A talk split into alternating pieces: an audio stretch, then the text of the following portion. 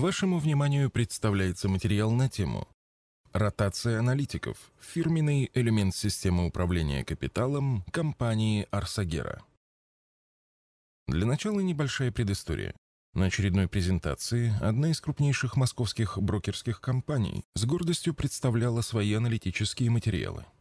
Нас, как VIP-клиента, персонально знакомили с ведущими отраслевыми аналитиками.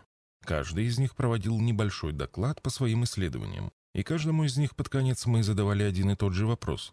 Как вы думаете, ваша отрасль в ближайшем году будет вести себя лучше, хуже или по рынку, то есть фактически относительно среднего результата? Только один из них ответил по рынку. Ни один из них не сказал, что отрасль, в которой он специализируется, будет вести себя хуже рынка. Учитывая, что фондовый рынок – это совокупность всех отраслей, очевидно, что всегда будут отрасли лучше и хуже рынка. Данный эпизод четко продемонстрировал конфликт интересов, возникающий при отраслевой специализации.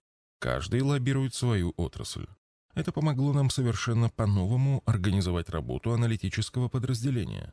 Мы приняли очень смелое, нестандартное и даже немыслимое с точки зрения инвестиционного сообщества решение. Мы полностью отказались от отраслевой специализации наших аналитиков. Вместо этого мы ввели систему ротации отраслей. Отрасль закрепляется за аналитиком на два квартала. Затем аналитик должен передать все материалы по каждому эмитенту из отрасли своему коллеге.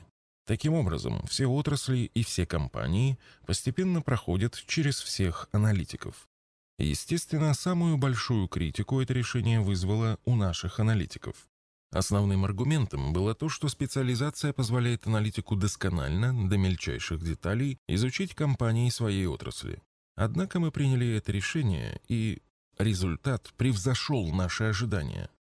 Во-первых, резко повысился уровень ответственности аналитиков. Раньше они вели свое индивидуальное хозяйство и держали его в удобном для себя состоянии хаоса. После запуска механизма ротации им пришлось навести порядок, понимая, что через несколько месяцев их материалами будет пользоваться их коллега. Это привело к повышению структурированности, а затем и стандартизации хранения информации и обновления данных по каждой компании. Во-вторых, появился дополнительный уровень контроля. При передаче отрасли от одного аналитика другому, естественно, происходит проверка данных. Снизилось количество ошибок. Никто не хочет выглядеть плохим специалистом в глазах своих коллег. В-третьих, механизм внутренней конкуренции заработал в нужном направлении. Теперь усилия аналитиков направлены на повышение качества подготовки прогнозов, а не на лоббирование своей отрасли. В-четвертых, заработал новый контур обратной связи, направленный на развитие и модернизацию системы подготовки прогнозов. Каждый аналитик вносит свой вклад и свежий взгляд в развитие системы. Кроме того, это еще и отличный механизм передачи, обмена опытом и накопления знаний, когда любое улучшение фиксируется и становится интеллектуальным достоянием компании.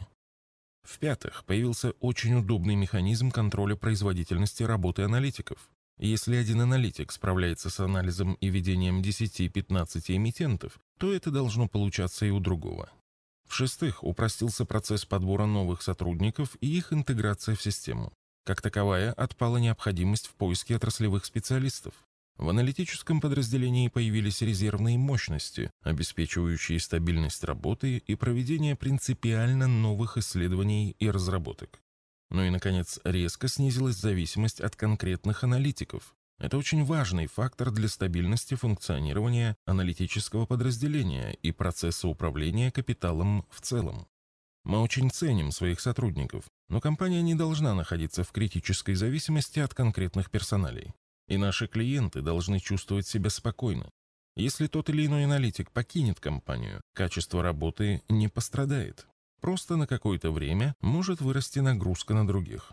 С другой стороны, в компании появляются новые талантливые люди, которые привносят свой вклад в развитие. Вывод.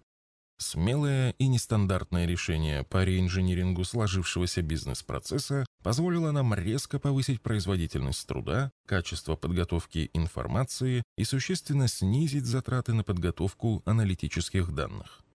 С другими материалами по вопросам вложения денег вы можете ознакомиться в нашей книге «Заметки в инвестировании». В электронном виде. Книга распространяется бесплатно и доступна для скачивания в удобном формате на нашем сайте arsagera.ru